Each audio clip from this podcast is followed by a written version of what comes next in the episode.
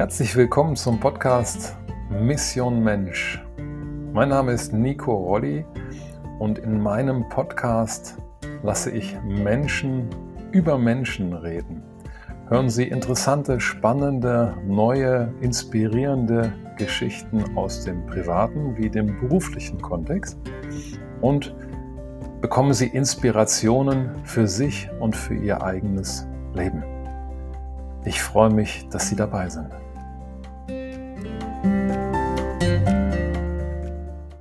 Herzlich willkommen zu einer neuen Folge Mission Mensch. Bei mir in dem Podcast geht es ja immer darum, Menschen vorzustellen und Geschichten von Menschen zu erzählen. Und was äh, ich versuche immer so eine Mischung zu schaffen zwischen auf der einen Seite persönlichen, privaten Themen, aber auch geschäftlichen Themen. Und was mich natürlich auch in den letzten Jahren umgetrieben hat, ist das Thema Unternehmertum. Auf der einen Seite an der Hochschule unterrichte ich ja den Bereich Management und da geht es auch um Unternehmertum. Und ähm, in meiner Beratungstätigkeit habe ich viel mit Unternehmern zu tun.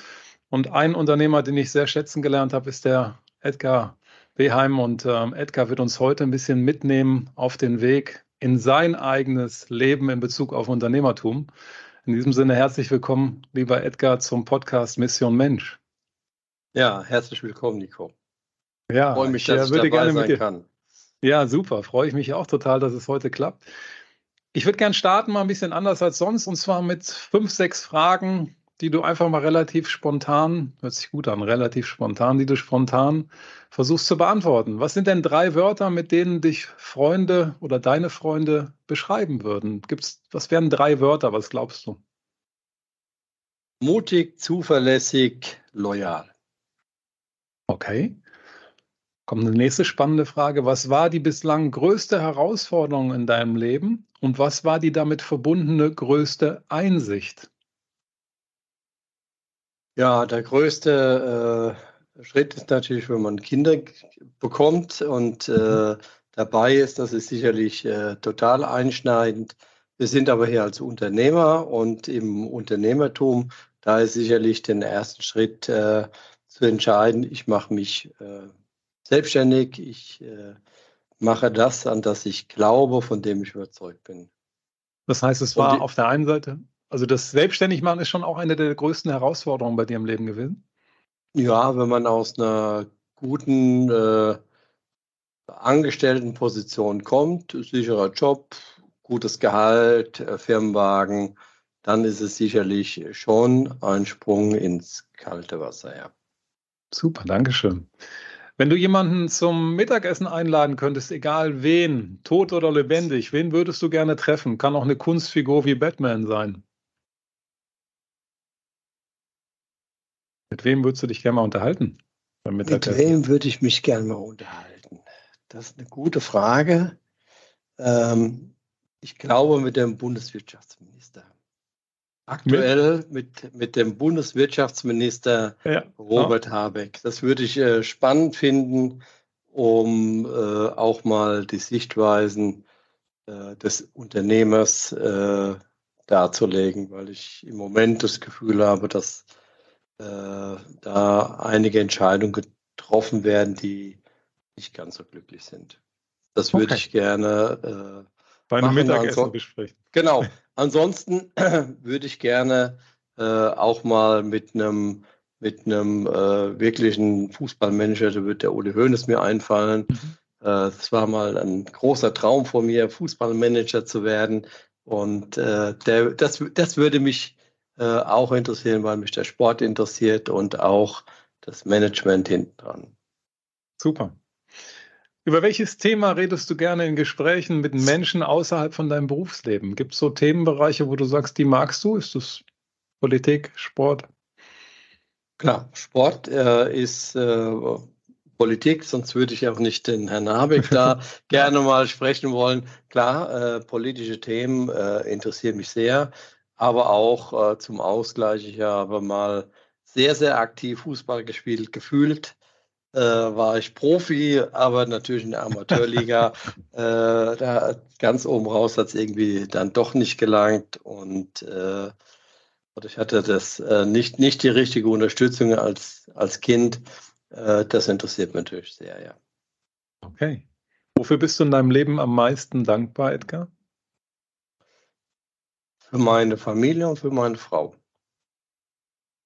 Worauf und dass ich, ja? dass ich, dass ich, äh, das wird ganz oft äh, aus meiner Sicht unterschätzt, äh, auch da geboren bin, wo ich geboren wurde, nämlich in, in einem tollen Land wie Deutschland. Äh, ich bin relativ viel auf der Welt unterwegs und äh, ich glaube, dass es äh, deutlich schwieriger ist, unternehmerisch erfolgreich oder überhaupt zu starten in Schwellenländern, in Entwicklungsländern. Und von daher finde ich es ein Privileg allein, äh, auch im deutschsprachigen Raum kann die Schweiz, Österreich dazuzählen oder auch die europäischen Länder da geboren zu sein. Das ist, glaube ich, schon ein Privileg. Dafür bin ich wirklich dankbar. Worauf hörst du am meisten? Auf dein Herz oder auf deinen Verstand? Mein Bauch. Mhm. Okay, also ich sage immer Bauch und Herz würde ich jetzt mal zusammenpacken. Mhm. Was bringt dich denn immer zum Lachen, Edgar? Gibt es irgendwas, wo du sagst, es bringt dich immer zum Lachen, egal wie du drauf bist? Da muss ich ehrlicherweise drüber nachdenken. äh, ja, sicherlich Freunde, die halt Blödsinn machen, ja, äh, ja. eigentlich schon, ja.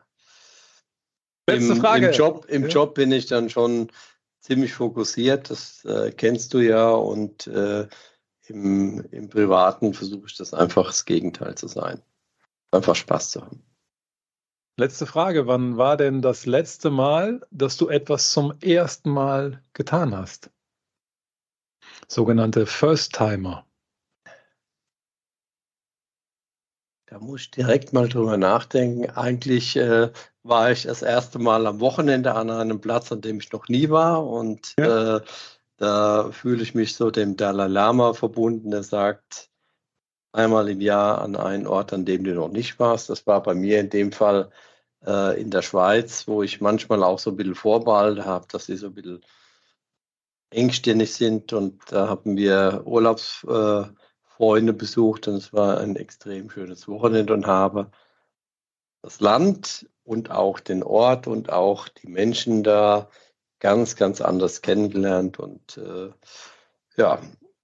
Und schwierige Situationen als Unternehmen hat man ja tagtäglich, wo man Dinge das erste Mal tun muss und äh, aber was ganz Spezielles, was ich das erste Mal gemacht habe. Aber ist ja was, ne? Du warst jetzt an einem anderen Ort. Ja. Ja, jetzt hast du, vielen Dank dafür. Jetzt hast du ja, ja. eben schon mal Andeutung gemacht, dass du aus dem sicheren Hafen der, des Angestelltseins gewechselt bist in die Selbstständigkeit. Kannst du unsere Hörer mal ein bisschen mitnehmen? Wann war das und in welchem Bereich hast du dich dann selbstständig gemacht? Ja, die Geschichte, das kann ich gerne tun. Die Geschichte ist äh, spannend und einfach zugleich. Äh, ich habe mich 1993 selbstständig gemacht hatte kurz davor äh, ein Haus gebaut, also in meinem zarten Alter von 30 Jahren war das.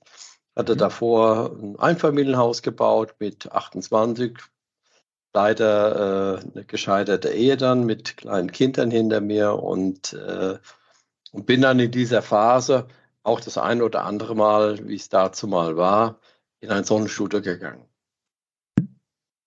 Single, äh, sonntags morgens, 10 Uhr machen die die Tür auf, ich um 10 Uhr da. Stehen schon Menschentraum vor dem Laden. Keiner schließt auf. So um 10 nach 10 kommt die Mitarbeiterin, schließt auf.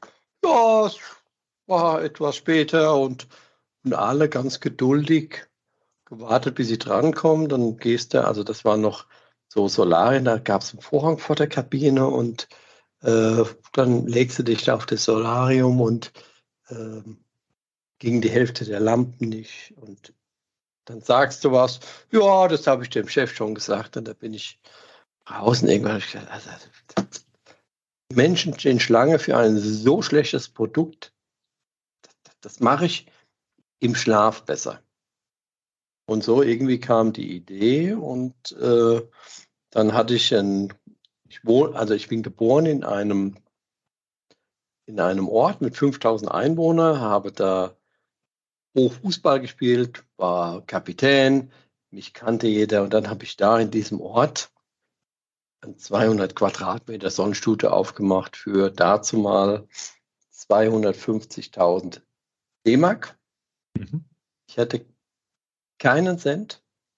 Also das, was ich im Konto hatte, kein, kein, kein sechsstelliger Betrag, hatte aber die Idee, das zu machen. Und äh, hatte noch auf meinem Haus so ein bisschen einen, einen äh, ungesicherten Beitrag frei und habe damit quasi die 250.000 D-Mark finanziert für das Studio und habe für den Mietvertrag, ähm, ich hatte von meiner Oma ähm, drei Äcker geerbt, also eine Wiese und ein Acker, also mhm. heute nichts wert. Aber den wollte ein damaliger Kollege, also zeitgleich, manchmal ist das so, hätte gern den Acker von mir gekauft, weil er einfach sagt, ich hätte gern ein Stück Land. Ja, und es war genau die Kaution für meinen ersten Laden. So sind wir da äh, gestartet und äh, zwischendrin kommt natürlich, und das hat, war auch das, was äh, ich vorhin gemeint habe, der Sprung, und dann kommt schon immer mal äh, das innerliche Finger und ja, machst du das auch richtig und äh, boah, und lieber, was du hast, hast du, kannst dir viel erlauben und hast ein Haus gebaut und, und der andere Seite war immer, ah, ich, ich, ich kann das besser, ich, ich, ich weiß das und ich hatte dazu mal eine Freundin, die war zwar im Paket anstrengend, aber die hat zu mir gesagt, und das werde ich nie vergessen. Die gesagt, weißt du, wenn du das spüren kannst mhm. und hören kannst und die Menschen sehen kannst, in dem Laden, der ja noch gar nicht leerer Laden, du sehen kannst, musst du das tun. Und der hat mich da unbewusst total motiviert und ich konnte das. Ich konnte das riechen, spüren, sehen. Und so war es. Und wir haben da eröffnet und sind ab wie Schmitz Katze. Und äh, ja, da hatte ich in, in einem 5000 Einwohner Dorf. Ja, ja, ja, ja, genau. Wir mhm. haben im, im ersten Monat 40.000 D-Mark Umsatz gemacht. Da hatte ich das Gefühl, ich habe eine Goldquelle erschlossen. Und jetzt ist der Laden so gut gelaufen von Anfang an, dass einige meiner Kunden dazu mal dann im Umkreis alle Orte um, um mich herum besetzt haben, haben das selber Studios gemacht. Mittlerweile äh, habe ich mich, glaube ich, von dem Lehrling zu einem, zu einem äh, sehr guten Gesellen, knapp des Meisters, äh, hochgearbeitet und wusste halt, wie das äh, Geschäftsmodell funktioniert und auch das mit Menschen, glaube ich, ganz gut kann. Und ähm, mittlerweile oder nach Jahren habe ich alle Standorte, die um mich herum aufgemacht wurden, alle aufgekauft. Und habe sie entweder geschlossen oder ich bin in die Räumlichkeiten oder ich habe sie weiter betrieben. Und ähm, ja, und je schwieriger dann, das war ja so die Goldgräberzeit, und je schwieriger das Geschäftsmodell wurde, so Anfang äh, 2000, je erfolgreicher wurden wir, weil wir auf Beratung gesetzt haben, auf guten Service und die anderen haben einfach nur, wenn man sich das kennt, früher einen Heiermann eingeworfen und haben sich da äh, wirklich viel Geld in die Tasche gesteckt, aber nie was getan. Und als es schwieriger wurde, äh, auch gesetzlich und äh, die Trends sich so ein bisschen geändert haben, äh, sind die alle haben die Probleme bekommen und wir äh, sind eigentlich immer erfolgreicher geworden. Und von daher äh, ist äh, die Mitarbeiter und die Menschen, die da arbeiten, einfach der Schlüssel zum Erfolg. Ja, ist ja hochspannend. Also du redest jetzt davon 5000 Einwohner, das war, du warst gerade 30 und hast dich entschieden und hast gesagt, so, ich mache jetzt ein Sonnenstudio aufgrund deiner Erfahrung, die du selber gemacht mhm. hast. War der, war der Grund, wenn ich das jetzt nochmal sagen darf, für deine Entscheidung, Unternehmer zu werden, dass du gedacht hast, wie kann es sein, dass so eine hohe Nachfrage ist nach einem Produkt, weil die Leute stehen an mhm. und der Anbieter quasi keine Dienstleistung bietet? Genau, das war eigentlich der Grund. Und äh, ich bin ja, habe das jetzt als nebenberuflich gemacht und dann mhm. den zweiten Standort und den dritten und den vierten. Und irgendwann war es so, dass ich ähm, mit meinem Arbeitgeber äh, da das einfach auch offen besprochen habe und habe dann äh, Zeit reduziert, erstmal äh, drei Tage die Woche, dann jeden Tag halbe Tage, dann wieder Vollzeit und irgendwann war ich am Scheitelpunkt, wo ich äh, entweder sagen musste, ich mache Karriere im Unternehmen, dann wäre ich jetzt vielleicht Prokurist oder vielleicht auch Geschäftsführer, wobei ähm, ich von meinem damaligen Chef sehr, sehr viel gelernt habe und äh, total dankbar bin. Der hat dann sein Unternehmen, nachdem ich, und dann habe ich mich entschieden zu kündigen, und gesagt, nein, ich mache das, an das ich glaube.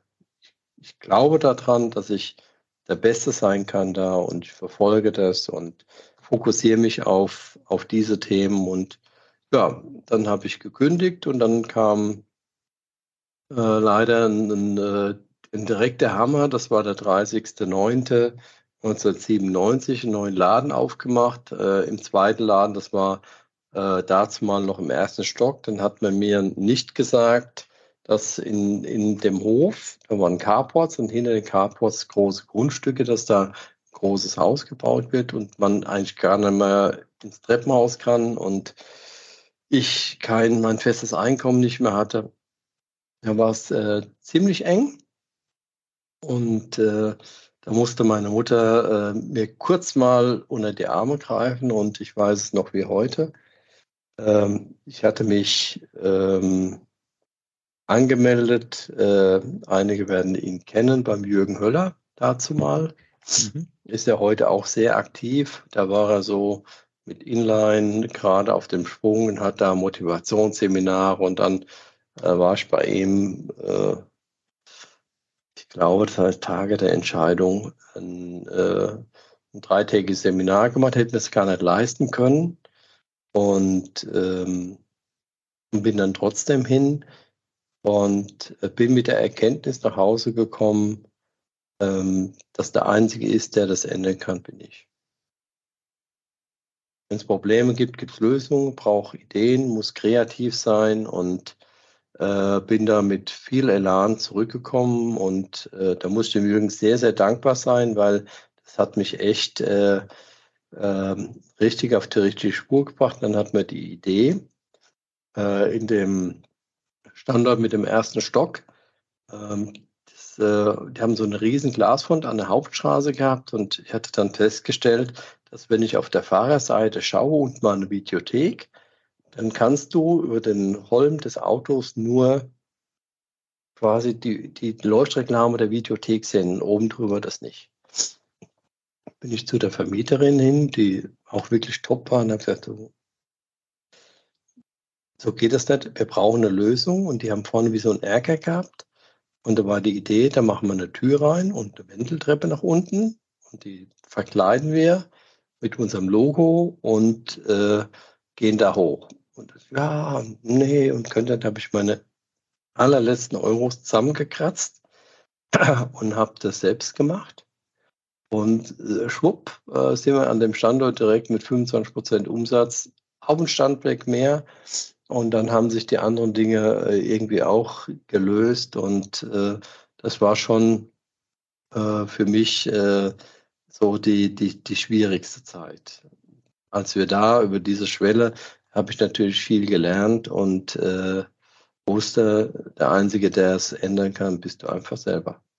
Das ist ja erstmal eine, eine, eine Wahnsinnsaussage, ja, noch mehr in der Selbstständigkeit. Ne? Also das gilt ja für alle Menschen, aber in der Selbstständigkeit ist es ja das einzige Credo, was man haben kann, dass es ja mhm. nur an mir liegt.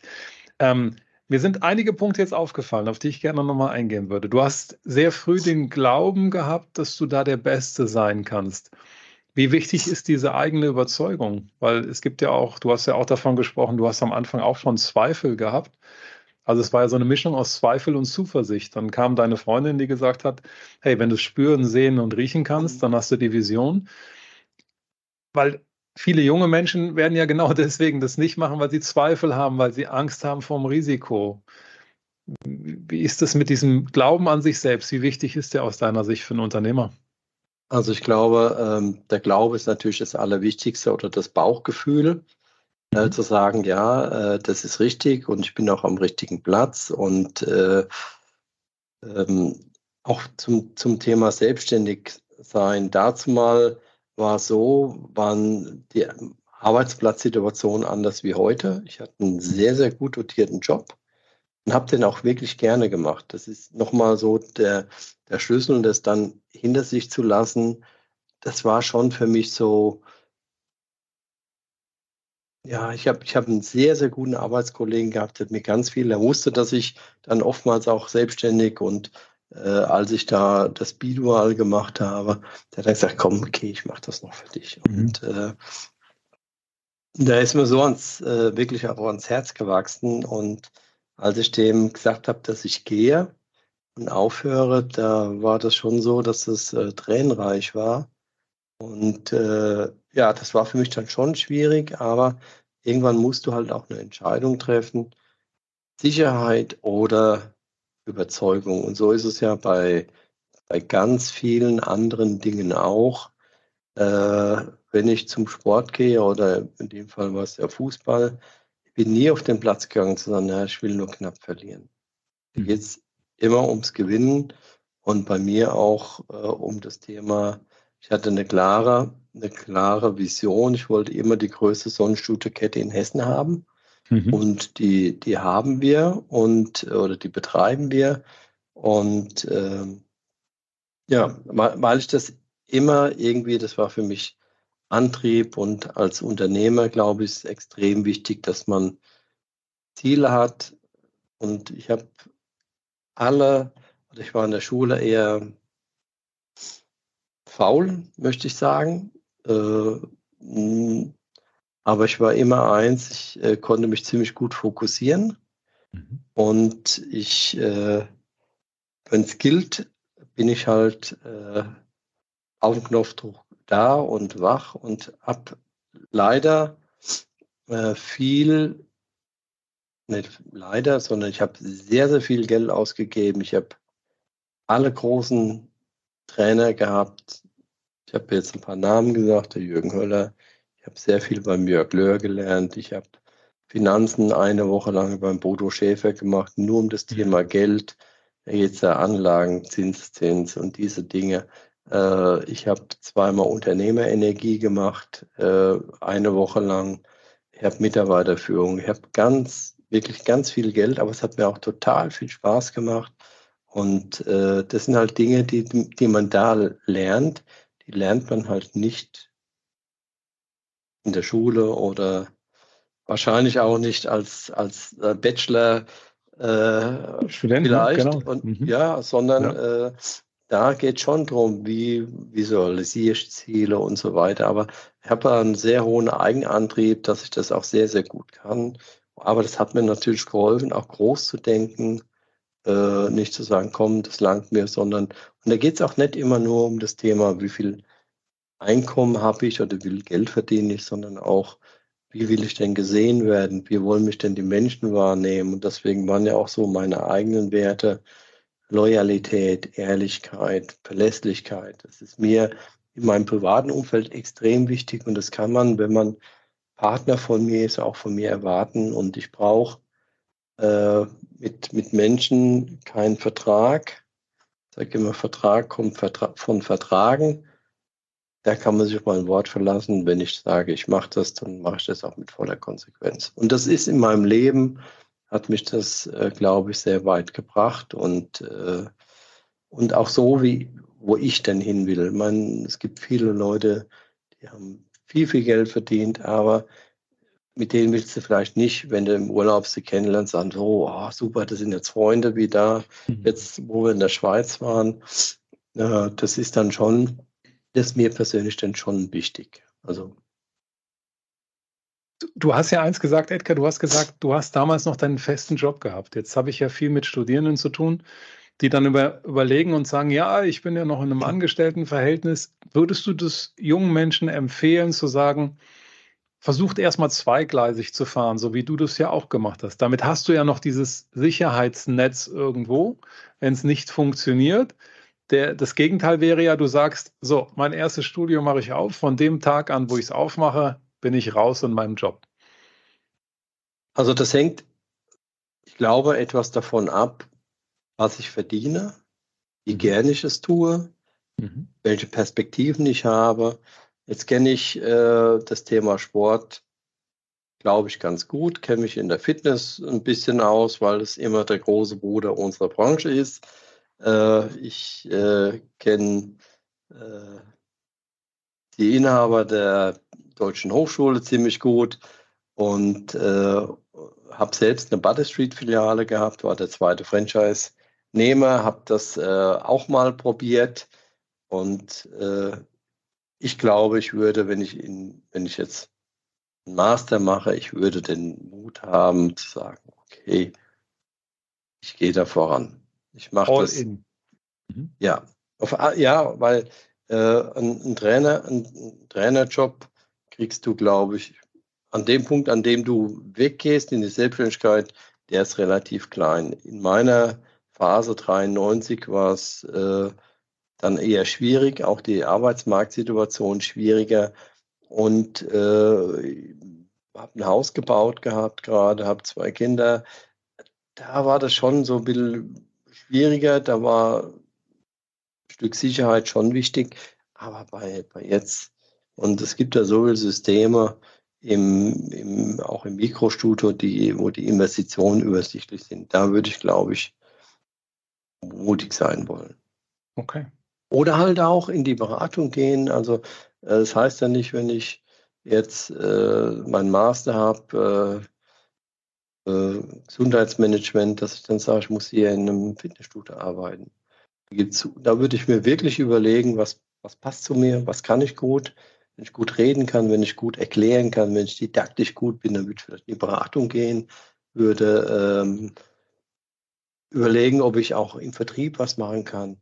Wenn mir, wenn ich gute Trainingslager oder bin selber der totale Sportler, dann würde ich eher auf die Fläche gehen und würde dann oder Personal Trainer werden.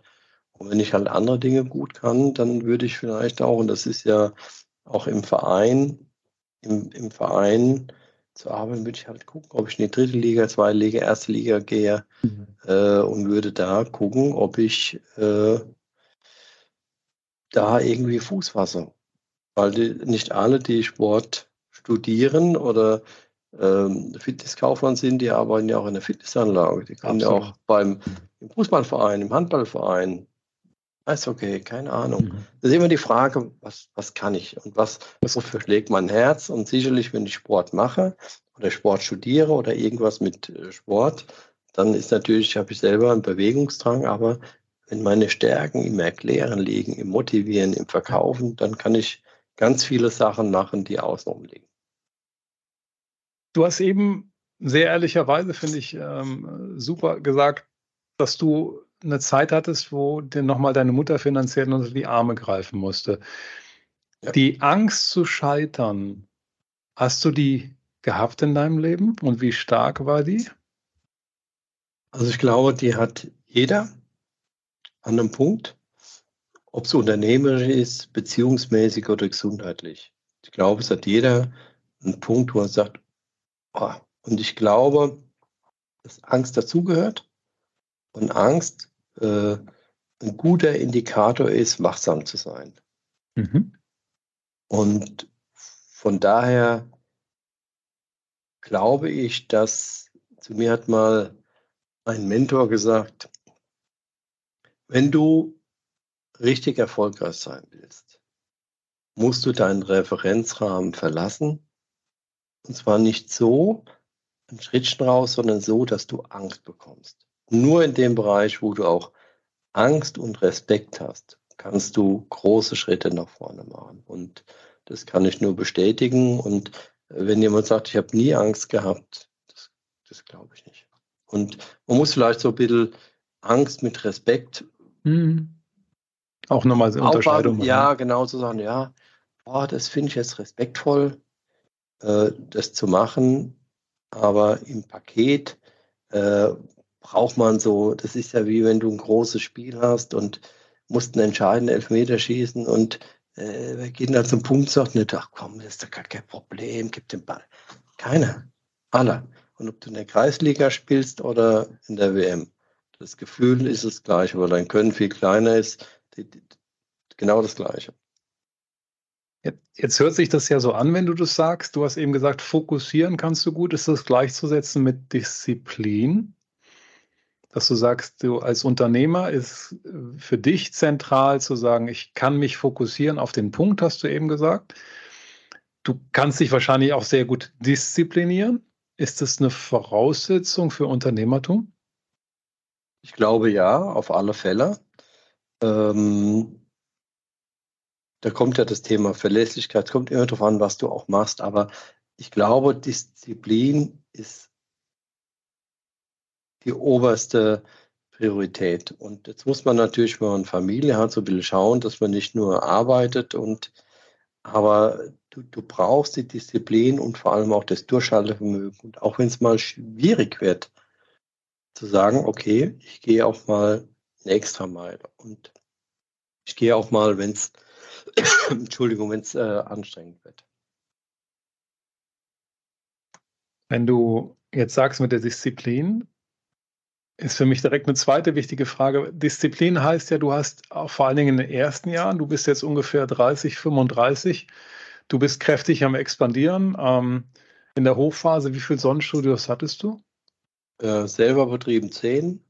Plus, ja. ähm, ich habe zwei andere Konzepte noch gemacht, einmal ja. eine Buddy Street und einmal deswegen auch das Thema äh, Sport, ein Darmfigurstudio mit eigenem mhm. Konzept. Äh, äh, alle Unternehmen, die wir gemacht haben, waren immer rentabel und äh, haben alle Geld verdient, weil die Mechanismen überall gleich sind. Wenn ich mit mhm. Mitarbeitern arbeite, wenn ich Dienstleister bin, ich muss verkaufen und mhm. und das okay. hat ja auch so ein, so ein, Entschuldige, es hat ja auch so ein so nach so Nachklang verkaufen und für manche Leute ist es ja schlecht mhm. besetzt, mhm. aber entschuldige, wenn du unterwegs bist und bist Single, Parfüm, Parfüm drauf, neue Klamotten, verkaufst du ja auch. Das Leben ist immer so und bei allem guckst du, wenn du irgendwas kaufen willst, willst eine Wohnung kaufen, dann musst du dich auch verkaufen als guter, als guter Käufer und also, das gehört einfach, äh, glaube ich, überall dazu. Und das wird halt so, so ein bisschen ja, negativ gesehen, an, ne? das erlebe ich ja genau, auch immer. Genau. So dieses äh, Verkaufen ist eigentlich was, äh, das wollen wir nicht. ähm, aber jetzt äh, nochmal zurück, jetzt hast du zehn Clubs und hast verschiedene Konzepte. Das heißt, du bist zeitlich wahnsinnig eingespannt, du bist fokussiert, diszipliniert. Mhm. Da gibt es ja auch eine Kehrseite.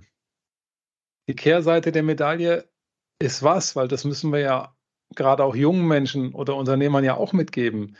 Was waren bei dir die Kehrseiten von dem Erfolg als Unternehmer? Äh, für mich, also ist ja äh, für jeden anders, für mich ist natürlich Anerkennung, mhm. ist ja klar für das Geleistete und äh, ich erzähle das hin und wieder mal, auch jüngeren Menschen, als ich das selbstständig gemacht bin oder mich in diesem kleinen Ort selbstständig gemacht habe, dann hat es erst geheißen, na, jetzt dreht er ganz durch. Erst baut er ganz früh, also mit 28 zu bauen, ist jetzt auch nicht die Regel. Mhm. Äh, jetzt äh, ist er Kapitän und ist da immer äh, nicht immer ganz bequem gewesen und jetzt macht er einen Sonnenshooter auf. Ja, jetzt kriegt er mal richtig einen auf die Nuss. Und dann kommt der zweite und der dritte Standort und dann kommen die, die Kritiker, beim fünften Leider. und kommt dann und dir auf die Schultern sagen, ich wusste doch, wenn es einer kann, dann bist du das. Und äh, ja, das gibt dann mal schon so ein bisschen, also mir äh, Genugtuung natürlich mit ein bisschen äh, äh, Geld verdienen, äh, ist ja auch eine, ist, ist ja eine Art der Anerkennung. Ich sage das immer, je weiter du die mhm. Leiter nach oben kommst, das ist im Unternehmen so, das ist aber auch, wenn du angestellt bist je weniger können die auf die Schulter klopfen. Das muss man einfach mhm. wissen. Und da muss man auch äh, wissen, dass man, dass nicht jeder kommt und sagt, du bist toll und du bist klasse. Du musst da schon auch äh, äh, eine eigene Motivation haben und immer wieder einen eigenen Antrieb. Das geht ja nur, wenn du auch ein Ziel hast und sagst, ja, das, das ist mir wert. Und da muss jeder, und das ist für mich wirklich auch äh, die Message an alle, sich über das Thema Werte, die eigenen Werte Gedanken zu machen. Was mhm. ist für mich wichtig? Und da gibt es ein paar Tools, wie man das machen kann. mhm. Berater wie der Nico könnte das, aber es gibt ja ein paar Seminare, weil du dann einfach weißt, was, was zieht dich denn? Warum machst du das? Was, was ist der Antrieb? Wenn du weißt, was dein eigener Antrieb ist, dann weißt du auch, wo du hin willst, in welche Richtung. Und äh, mhm. das konnte ich, und das kriegst du ja auch nicht in der Schule beigebracht, das musst du halt dir selber aneignen. Und äh, wenn du das weißt, äh, lösen sich aber viele Themen auf, weil du weißt, warum du auf das oder auf jenes oder auf die und die Situation einfach ängstlich äh, reagierst oder was das bei dir auslöst oder warum du das machst. Also mhm. du, du, du weißt, du kennst dich dann einfach selber und das, glaube ich, ist das höchste Gut und das wissen viele Angestellte auch nicht, weil sie nie diesen Weg äh, gegangen sind und äh, Unternehmertum ist einer meiner Mentoren, der Klaus Kopjol vom bekannten Schindlerhof, hat äh, einen ganz prägenden Satz gesagt und ich werde den nie vergessen. Er hat gesagt, ich bin lieber selbstständiger Schuhputzer in Rio wie angestellter Bankvorstand in Deutschland. Und, äh, und selbstständig zu sein, hat halt, ist halt auch eine Art von Freiheit. Und wenn man sagt, mhm. mir ist wichtig, meine Zeit frei zu gestalten und äh, nicht. Heute ist ja Arbeiten viel anders geworden. Ich kann Homeoffice, ich kann von zu Hause arbeiten, mhm. flexible Arbeitszeiten. Das gab es früher alles nicht. Aber wenn ich sage, ich, äh, ich habe das Freiheitsgefühl und ich will das tun, was, äh, an das ich glaube, dann ist sicherlich äh, das Unternehmertum die richtige, die richtige Entscheidung. Mit, dem, mit der Kehrseite meinte ich noch ein bisschen was anderes, Edgar. Da meine okay. ich mit, was du, wenn du jetzt, sage ich mal, jemanden raten würdest oder sagen würdest, auf der einen Seite habe ich Erfolg gehabt und es äh, war mhm. schöne Anerkennung, ähm, ich habe gutes mhm. Geld verdient, ich habe mich selber verwirklicht, da höre ich das auch raus, mhm. Selbstverwirklichung. Mhm. Mhm. Gibt es denn auch negative Seiten, wo du sagst, das hat mich viel Zeit gekostet und die hatte ich woanders nicht oder kann auch gesundheitlich sein. Würdest du da irgendwem was mitgeben wollen? Ja, absolut. Also ähm, bei mir war es so, dass äh, äh, ich hatte es ja gerade gesagt, äh, getrennt war. Meine Kinder waren sechs und drei. Ähm, da fehlt mir ein ganz großes Stück von, von dieser Zeit, die groß werden zu sehen, sieben Tage die Woche geöffnet, äh, für mich hatte die Firma immer einen sehr, sehr hohen Stellenwert und äh, das sind die einfach zu kurz gekommen. Das ist der Punkt eins. Der Punkt zwei ist natürlich, wenn du äh, über Jahre weg 60 Stunden die Woche arbeitest, dann geht es auch körperlich natürlich an dir nicht vorbei. Und äh, da gibt es ja auch so, so kleinere Baustellen, die ich da mit rumschleppe. Ob das jetzt aus dem Unternehmertum kommt, weiß nicht, aber ich hätte mich vielleicht manchmal mehr pflegen müssen und weniger tun und mehr, also wirklich auch Pausen haben, als immer Vollgas unterwegs zu sein. Wann kannst du das überhaupt? Kannst du mit 80 Prozent fahren? Nee, ich kann es eigentlich nicht. Also ich, ich kann das nicht, aber äh, ja. Vielleicht andere. ja, und ich glaube, es gibt Phasen im Leben, da muss man einfach alles geben. Aber es gibt auch Phasen, wo man hätte, wo ich hätte vielleicht auch das anders steuern können. Und mhm. äh, sagen können, du, lass mal, ich habe gelernt, dass für die, für die letzten drei Prozent des Ertrags ich 70 Prozent Aufwand betreiben muss. Und der 80 Pareto-Prinzip. Aber das lernst du erst rückblickend, wenn du in der Situation bist, hast keinen Coach, der dir das sagt, dann ist das halt schwierig. Ich habe meine jüngere Tochter, äh, ist selbstständige Steuerberaterin, die hat die gleichen Gene wie, wie ich. Mhm. Die habe total fokussiert und äh, zielstrebig, ist mit 130 Steuerberater gewesen, die haben ja eine hohe Durchfallquote. Mhm. Nicht, dass ich sage, boah, die ist jetzt äh, die Hyperintelligenz, die macht alles im Schlaf.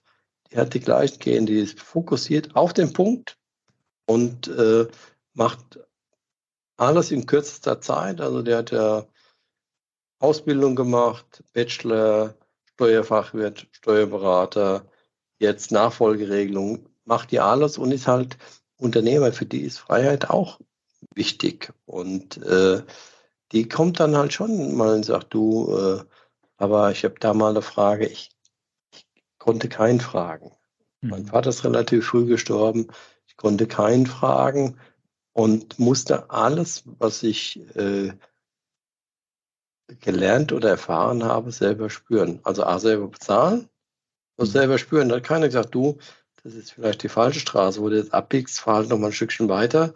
Äh, dann bin ich Vollgas rein, Sackgasse und alles wieder zurück und wieder von vorne. Also ähm, das äh, hat mir dann gefehlt. Und wenn man jemand auch hat, den man fragen kann, der selber erfolgreich ist, das ist wirklich auch eine Empfehlung für junge Menschen. Und ich habe die Erfahrung gemacht, wenn man Menschen fragt, die erfolgreich sind, sagt, du, kann ich von dir was lernen? Ich habe noch nie einen erlebt, der gesagt hat, ah, nee, und das ist doch blöd und macht den Scheiß selbst, sondern die geben ganz, ganz gerne Wissen weiter und sind da auch für sich selber stolz und sagen, ja, und also ist eine Empfehlung, Mentor suchen, mhm. den man fragen kann, wenn es äh, mal schwierig ist. Du hast eben gesagt, dass du Deutschland sehr dankbar bist, äh, auch fürs Unternehmertum. Jetzt gibt es aber aktuelle Zahlen. Ich habe mal äh, recherchiert, nur 5% der 18- bis 64-Jährigen in Deutschland haben sich selbstständig gemacht. Da sind wir übrigens im Vergleich. Höchster Wert ist 15,6 in den USA. Sind wir sehr niedrig. Ähm, und wenn ich jetzt in meine Kurse gucke, Unternehmertum, und nachfrage, wer möchte sich selbstständig machen? Ja, da ist dann immer so ein betretener Blick nach unten. Sehr wenige, die das vorhaben. Hast du eine Idee, warum das so ist? Warum haben gefühlt jüngere Menschen noch weniger Lust, sich selbstständig zu machen?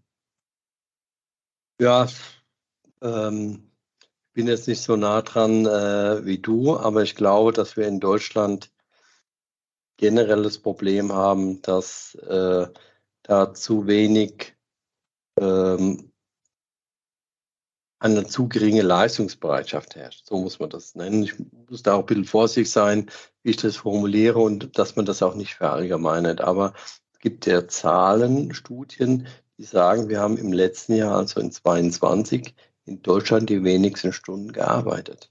Mhm. Und ich glaube, eines der ganz wenigen oder wichtigen Dinge, nicht wenigen wichtigen Dingen, muss einfach auch fleißig sein und es geht nicht alles nur über die Intelligenz. Es geht auch mal, wenn ich jetzt ein Handwerker bin, dann geht es halt darum, wenn der Raum nicht fertig gemacht ist, dann nicht sagen, komm, ich fange da morgen früh nochmal an, bis ich alles Werkzeug geholt habe. Dann habe ich abends die halbe Stunde oder Stunde dran gehängt und bin fertig. Und das muss man einfach auch äh, tun.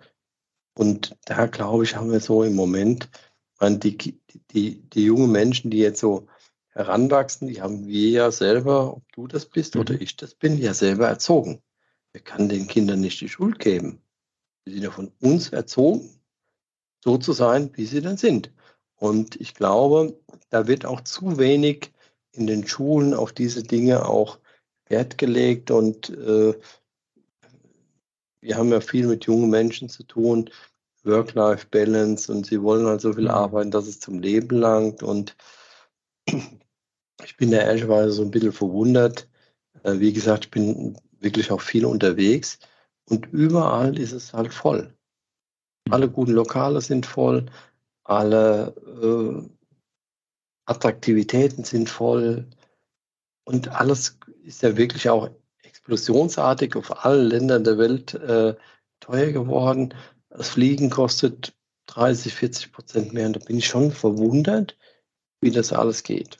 Und ich glaube, wir werden da irgendwann mal äh, vielleicht ein Erwachen bekommen, dass halt diese Dinge äh, sich verändern. Und da ist, glaube ich, ein Gehen zu haben. Das heißt, ich kann äh, ein bisschen mehr machen oder ich bin bereit, eine extra Meile zu gehen, hilfreich. Oder auch mal, ich habe im war ja lange auch äh, 15 Jahre angestellt. Ich war noch nie bei meinem Chef und habe gesagt, ich hätte kein mehr Geld. Noch nie. Immer erste Leistung. Ich war in meinen 15 Jahren angestellt, zweimal krank. bin einmal am Knie operiert worden und einmal an der Ferse. Krankenhausoperation. Man, ich wusste gar nicht, wie eine Krankmeldung aussieht. Nicht, dass das jetzt vorbildlich ist, aber äh, wenn es mal wirklich so war, dass man die Nacht gebrochen hat, dann war ein Tag daheim, dann ging es wieder weiter.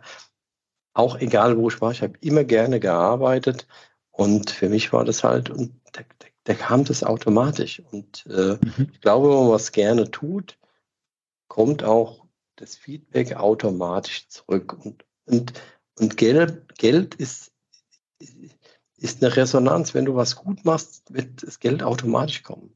Und ich glaube, das sind so Dinge, wenn ich es wegen Geld tue, dann kriege ich auch nur Geld. Wenn ich es tue, weil ich Überzeugung bekomme, bekomme ich Überzeugung zurück, kriege Feedback. Also ja. Ich würde gerne mit dir nochmal Erfolgsfaktoren für Gründer durchgehen. Und zwar hatte ich ähm, gelesen, dass in verschiedenen großen Studien folgende Punkte aufgeführt wurden. Da nur eben von dir, ob du sagst Haken dran. Erster Erfolgsfaktor, das unternehmerische Talent der Gründerperson. Dass das ein wichtiger Erfolgsfaktor ist. Würdest du da einen Haken dran setzen? Ach, ich würde einen, einen, dünnen Haken dran setzen, weil ich, weil ich okay. äh, nicht, nicht nur glaube, dass ähm, wenn ich das ganze Talent habe, und man sieht es im Sport ganz deutlich, also Fußball ist jetzt mein Metier, kenne oder ich kannte Fußballer jetzt auch von mir, komme aus der Nähe von Offenbach, da waren Offenbacher Kickers, Kicker. äh, Bundesligisten und da waren die Jugendarbeit, die waren in der Bundesliga gespielt. Da waren Leute bei, die waren überragende Kicker, die haben auch dann bei uns nicht gespielt, weil sie einfach nicht den Biss hatten. Und den letzten zehn Prozent, oder? Genau. Du musst natürlich Talent haben, dass du überhaupt spielst, aber um ganz hoch rauszukommen, ist, glaube ich, das Intelligenz oder das Können oder das Talent nicht das Entscheidende. Und der Boris Becker war sicherlich nicht der talentierteste Tennisspieler, aber war einer der fleißigsten. Deswegen war der, glaube ich, erfolgreich. Oder so erfolgreich, wie er denn war. Also Talent plus Tennisspieler. Ja. Genau. Ja, ja, genau. Ja, genau. Talent plus Training. Es gab eine zweite starke Beziehung zwischen der sogenannten Planungskompetenz und dem Unternehmenswachstum. Das heißt, dass ich in der Lage bin, zu skalieren, äh, vorausschauen zu gucken und mich weiterzuentwickeln. Du hast ja auch gesagt, du bist bis hin zu zehn eigenen Clubs und ihr habt ja jetzt noch ein Franchise-Unternehmen mit 28 Anlagen, ist korrekt? Ja. Ähm, habt ihr ja auch noch, plus dann äh, eure Softwarefirma, da hast du eben auch sehr klein und der, du hast da äh, gar nicht so erzählt, was du eigentlich als Unternehmer alles machst. Das ist wirklich äh, beeindruckend. Ähm, das heißt, diese Planungskompetenz und Unternehmenswachstum, würdest du da einen Haken dran setzen? Absolut, ja. Okay. Dann war noch eine Beziehung zwischen Netzwerk und Profitabilität. Das heißt, dass ich, dass es eine Beziehung gibt, wie stark ich in Netzwerken arbeite, im Hinblick auf erfolgreiches und solides Unternehmen. Würdest du auch einen Haken setzen? Ja, ja. Das ist jetzt so ein bisschen schwierig zu, für mich nachzuvollziehen, aber ist ja klar, wenn ich kommunikationsstark bin, ja. dann bin ich auch, kann ich natürlich Menschen mitnehmen, abholen, überzeugen, äh, motivieren und äh, das brauchst du ja auch, wenn du in einem, in einem Netzwerk bist. Und äh, ich sage es ganz oft, ein äh, Blick ins Nachbarsheft hat schon manche Sex vermieden. Und, äh, ja. Ich muss nicht alles äh, selbst erfinden. Wir haben, du hattest ja gerade gesagt, in der Softwarefirma betreuen wir äh, Deutschland und äh, Österreich über 140 äh, Anlagen. Und einer meiner wirklich Freunde und guten Kunden hat gesagt, ich ich bin nicht der beste Entwickler, aber ich bin der beste Kopierer.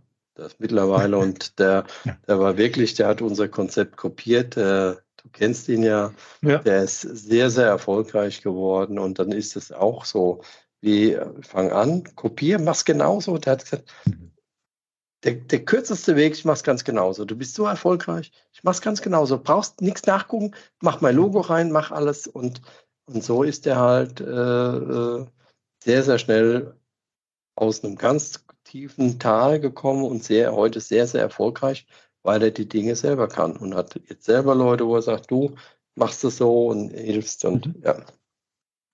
Würdest du denn noch zum Abschluss, würdest du jungen mhm. Menschen empfehlen, Learning by Doing oder erstmal doch ein Existenzgründerseminar besuchen? Oder die Kombination, so war es ja. Also ich äh, bin jetzt äh, kein, kein großer Freund der Gründerseminare, die kommen ja oft von der IHK und so. Das ist für mich so ein bisschen, ja. Äh, Hat mit der Praxis nicht viel zu tun, oder? Ja, da, kann, da kannst du natürlich lernen, dass ich ein Gewerbe anmelden muss, dass ich mich versichern muss, ein welches Bankkonto ich machen muss. Natürlich hilft das.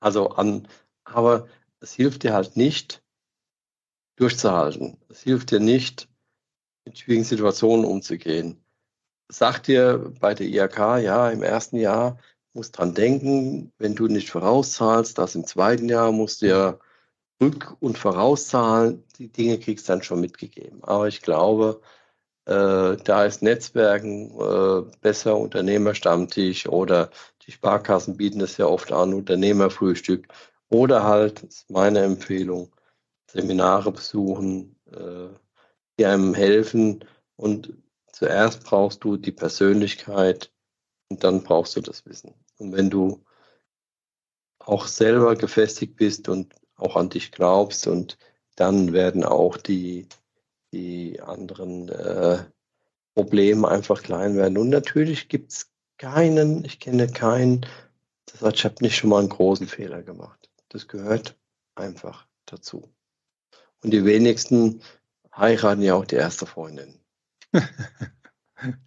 Das ist ja so schlecht. Das ist jetzt ein ähnliches Beispiel, aber das ist einfach so. Du musst will gucken und freue mich für jeden, der ganz lange zusammen ist und äh, weil das wirklich eine Kunst ist und das ist, hat ja auch was mit Durchhalten zu tun. Und zu mhm. sagen, ja, äh, ich muss mich da auch äh, mal zurücknehmen oder äh, brauche eine saubere Kommunikation und so ist es mit Mitarbeitern, mit Menschen genauso.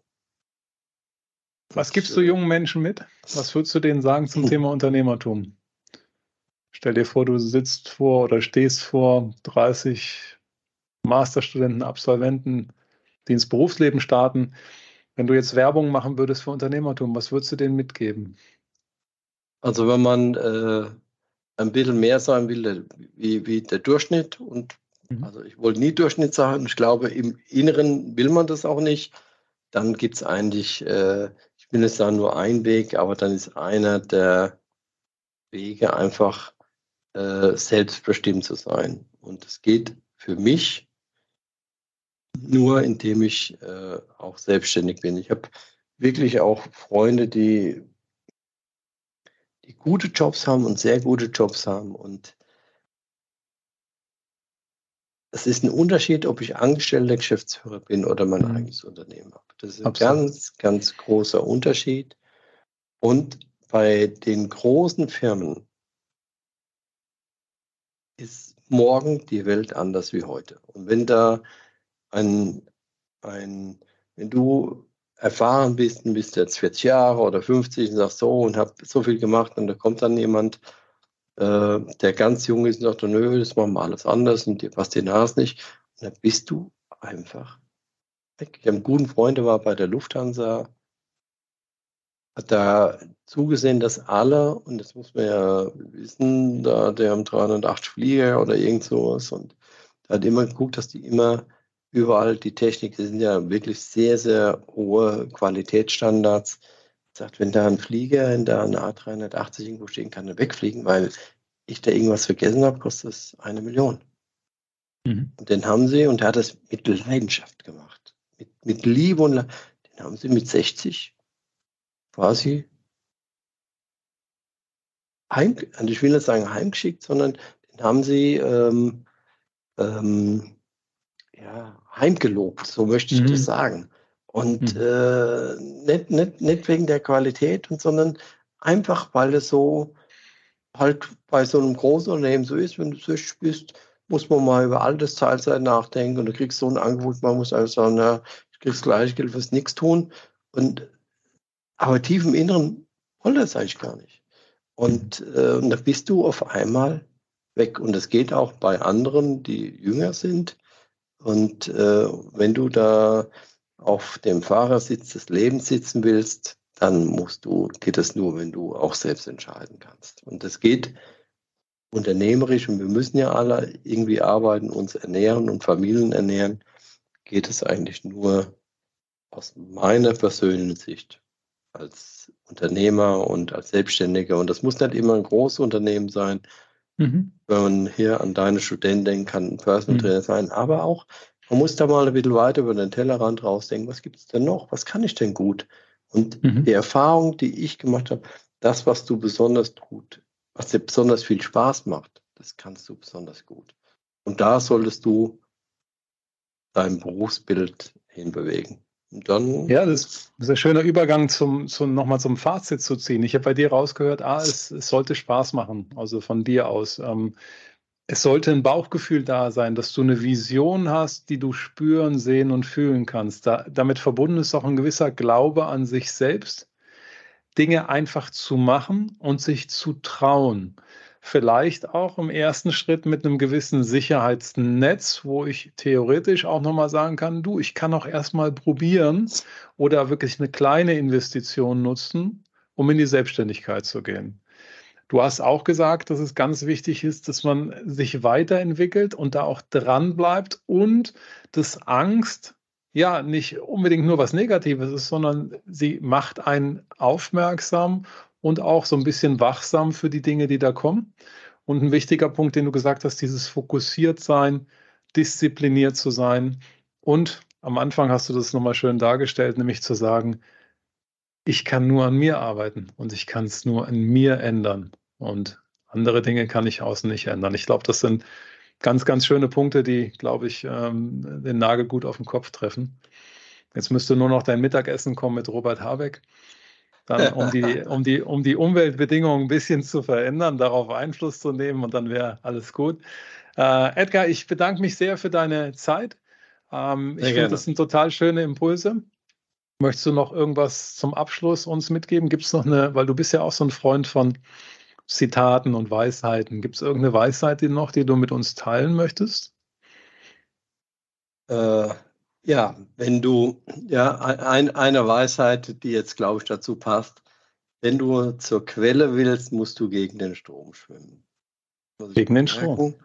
Ja, kann man sich mal merken. Und äh, ich, ich glaube, Mut gehört einfach überall dazu mhm. und, äh, und beim Unternehmertum allemal. Und ich glaube, ähm, wenn man das wirklich auch will, dann geht es. Und es gibt ja auch Menschen und nochmal für alle, die da sich mit auseinandersetzen und da überlegen, einfach mal jemand, der erfolgreich ist im Umfeld, der kann auch älter sein, einfach mal fragen.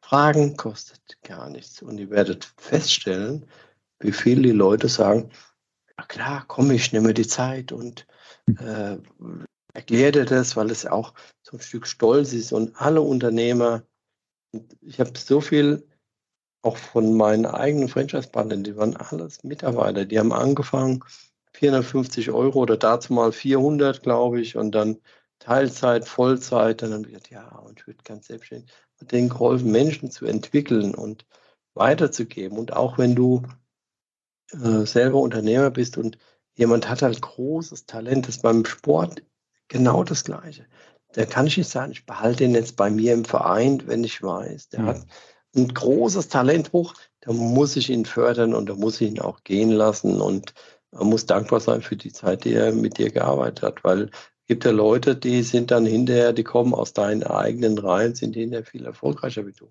Absolut. Die werden dann immer zurückdenken und sagen, guck mal, der hat mir geholfen, wie es bei meinem Chef war. Ich habe von ihm so viel gelernt, aber manche Dinge auch erst hinterher, was ich verstanden habe, was der überhaupt, warum er das gemacht hat. Mhm. Heute weiß ich das ganz, ganz genau. Dazu mal, äh, ja, das kann man doch so nicht machen. Also wenn jetzt dann die ersten Anfragen bei dir reinlaufen wegen Mittagessen mit äh, Edgar, dann weißt du Bescheid, wo es herkommt. Ja. Äh, genau, genau. Ja, aber das ist ja eine schöne, finde ich, eine sehr schöne Sache. Das ist Mentoring und das sind Fragen stellen und insofern. Edgar, ganz lieben Dank, liebe Grüße und bis bald, würde ich sagen. Mach's Sehr gut. gerne und lasst euch nicht unterbringen. Mut. Alles klar. Ciao. Ciao, Ciao. Edgar. Tschüss. Ich freue mich, dass du diese Podcast-Folge von Mission Mensch zu Ende gehört hast. Wenn dir diese Folge gefallen hat, dann würde ich mich darüber freuen, dass du diese weiterleitest an Freunde, Bekannte oder an deine Familie oder eine positive Bewertung auf Spotify oder Apple hinterlässt. Wenn du mich kontaktieren möchtest, erreichst du mich unter info@nicorolli.de oder über meine Webseite www.nicorolli.de.